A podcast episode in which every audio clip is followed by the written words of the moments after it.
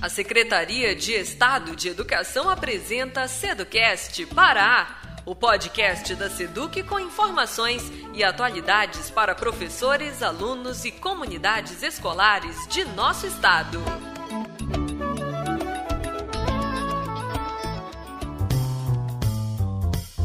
Olá pessoal, o Seducast Pará apresenta hoje para você um podcast sobre química e o nosso convidado é o professor Eduardo Vieira.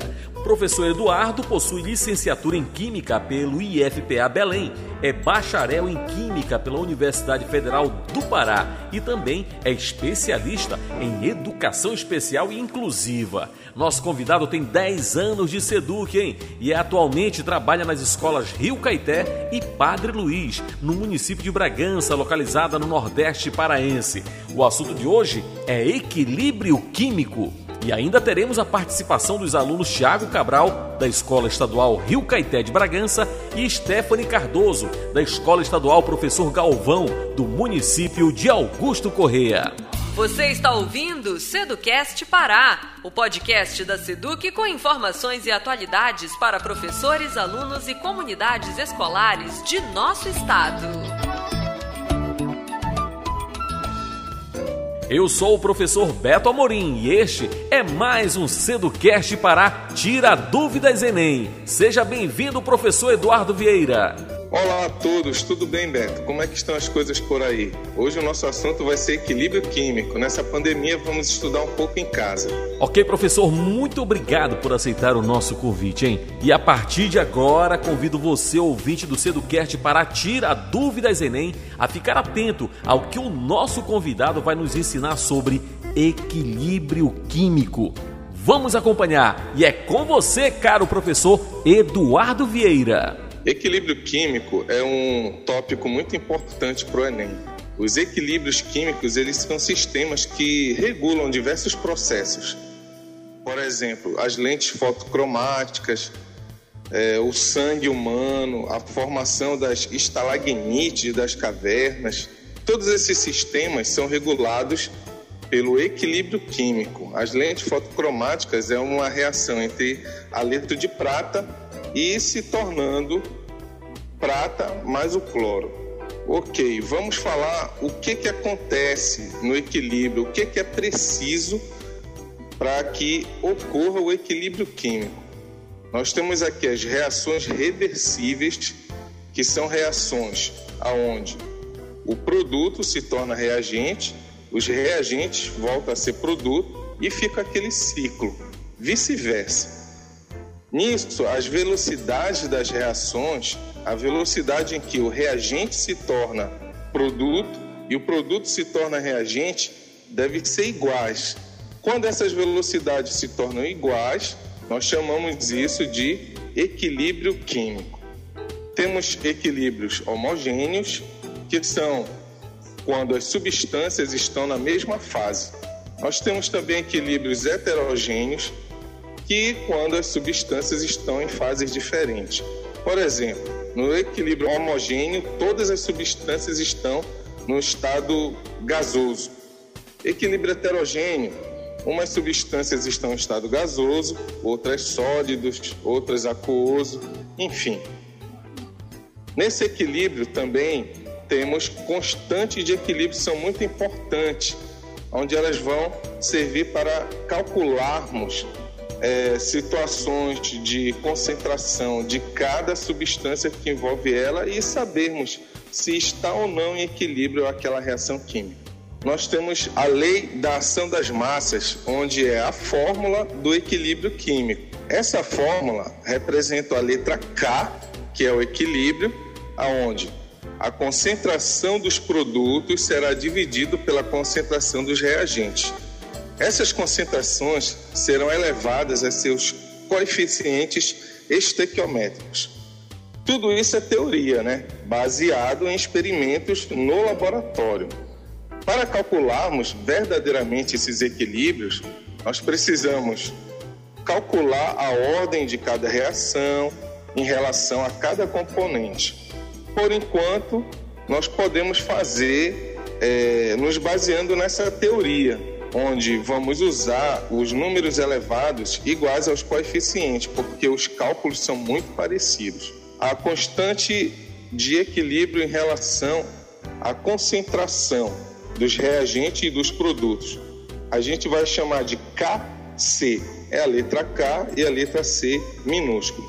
Esse KC, que é a constante de equilíbrio em relação às concentrações, ela precisa estar no estado gasoso e aquoso, ou seja, as substâncias envolvidas devem estar no estado gasoso ou estado aquoso. Se tiverem em outro estado físico, como sólido ou líquido, nós vamos considerar esses valores iguais a 1. Nós temos também a constante de equilíbrio em relação às pressões parciais. Essas pressões parciais, as substâncias devem estar no estado gasoso. Nós temos também o, o quociente de equilíbrio, representado pela letra Q maiúsculo e um C maiúsculo. É o QC. Esse quociente, quando ele é igual à constante de equilíbrio, isso vai mostrar que a reação alcançou o equilíbrio naquele momento. Então, quando QC é igual a KC, nós temos que a reação entrou em equilíbrio. Quando QC for maior que o KC, quer dizer que o equilíbrio está deslocado para o reagente.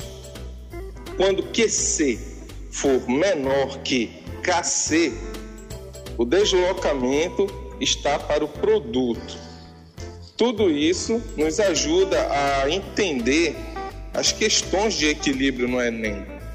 Várias questões que acontecem de maneira que podemos resolver utilizando essa teoria. Embora precisamos de cálculos, mas nesse podcast vamos ver a parte teórica onde você vai poder acompanhar em sua casa utilizando um livro. Você chega lá na parte de equilíbrio químico do livro e encontra tudo lá.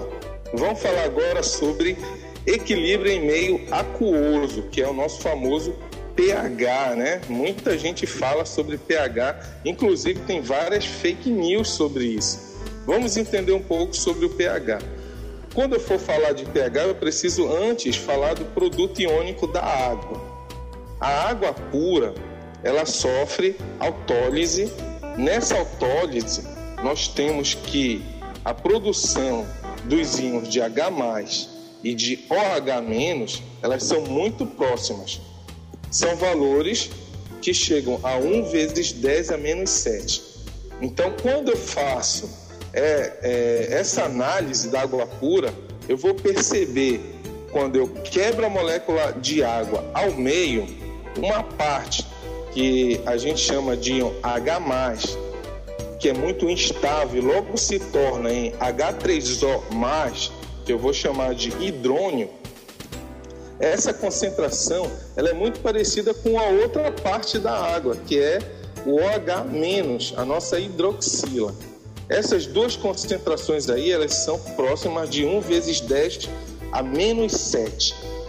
O KW, que é o produto iônico da água, KW, esse W é de água em inglês, né? O K seria o equilíbrio, essa constante de equilíbrio. Então, fazendo o produto iônico da água, eu faço essa quebra, essa autólise da água, e quando eu vou multiplicar a concentração dos íons H+, ou do íon hidrônio vezes a concentração dos íons de hidroxila, eu tenho um valor que chega a 1 vezes 10 elevado a menos 14.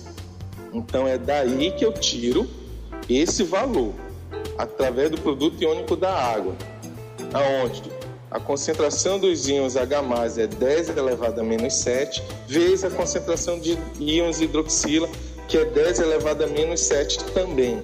Isso aí vai ser igual a 10 elevado a menos 14.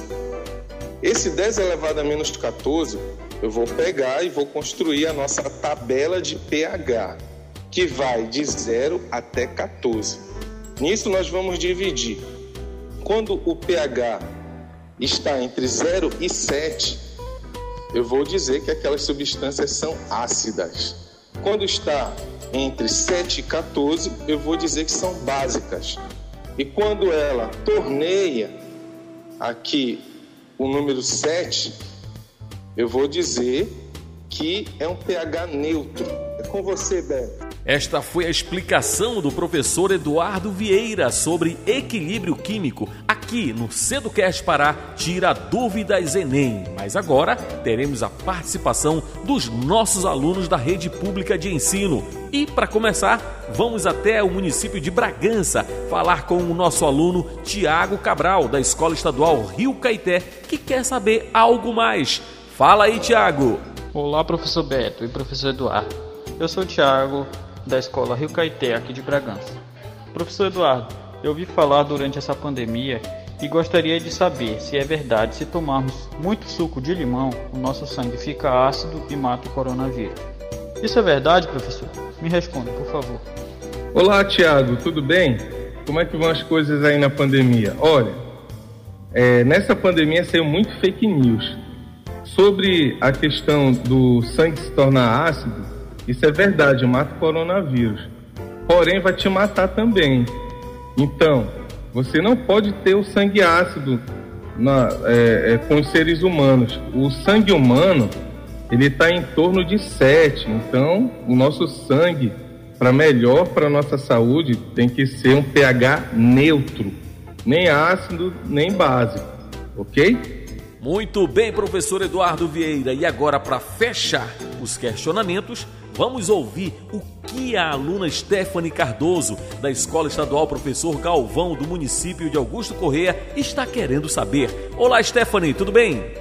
Olá, professor Beto e professor Eduardo. Eu sou a aluna Stephanie Caroline, da Escola Professor Galvão, aqui do município de Augusto Correia.